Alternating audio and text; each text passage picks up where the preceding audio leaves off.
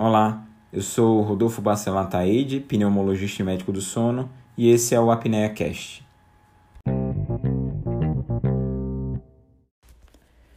No episódio do Apneia Cast de hoje, eu gostaria de deixar um drops específico.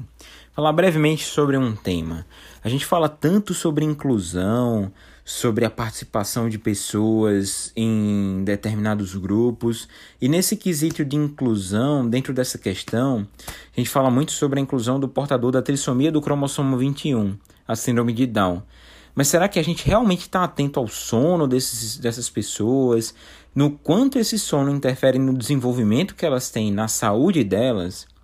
A principal questão envolvida com o sono do portador da trissomia do 21, seja ele criança ou adulto, é a apneia obstrutiva do sono.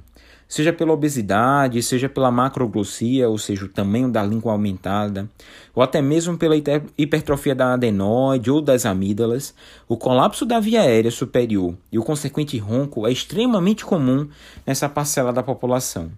E ele promove um sono de pior qualidade, e esse sono de pior qualidade afeta o comportamento e a aprendizagem, que vai levar também, além dessa questão comportamental, do desenvolvimento cognitivo, a apneia do sono vai levar também a consequências cardiovasculares. Somado que Quase metade dos portadores da trissomia do cromossomo 21 tem cardiopatia de base. Saber se esse paciente está tendo apneia e se existe essa adição do risco cardiovascular pela apneia obstrutiva do sono torna-se então imprescindível. Vê, isso é extremamente importante. Também o que a gente tem é que uma parcela considerável dos pacientes da, é, dos Downs eles vão sofrer também de problemas comportamentais que resultam em insônia. Isso acontece com diversas crianças, sejam elas portadoras da trissomia do cromossomo 21 ou não.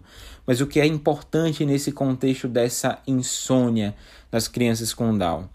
Focar em rotina e higiene do sono. Essas duas coisas são fundamentais para a resolução da insônia, para a resolução dessa questão. Lá nos idos dias de março, a gente teve o Dia Internacional da Síndrome de Down. Mas uma pandemia no meio disso meio que tirou o foco desse dia tão importante. Mas não quer tarde de lembrar. Primeiro passo nesse sentido, ressaltar que uma boa noite de sono é fundamental para todos nós. Isso a gente precisa incluir, sim.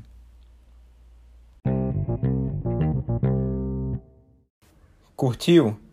Tem alguma sugestão? Gostaria de tirar alguma dúvida? Não esquece de deixar seu comentário.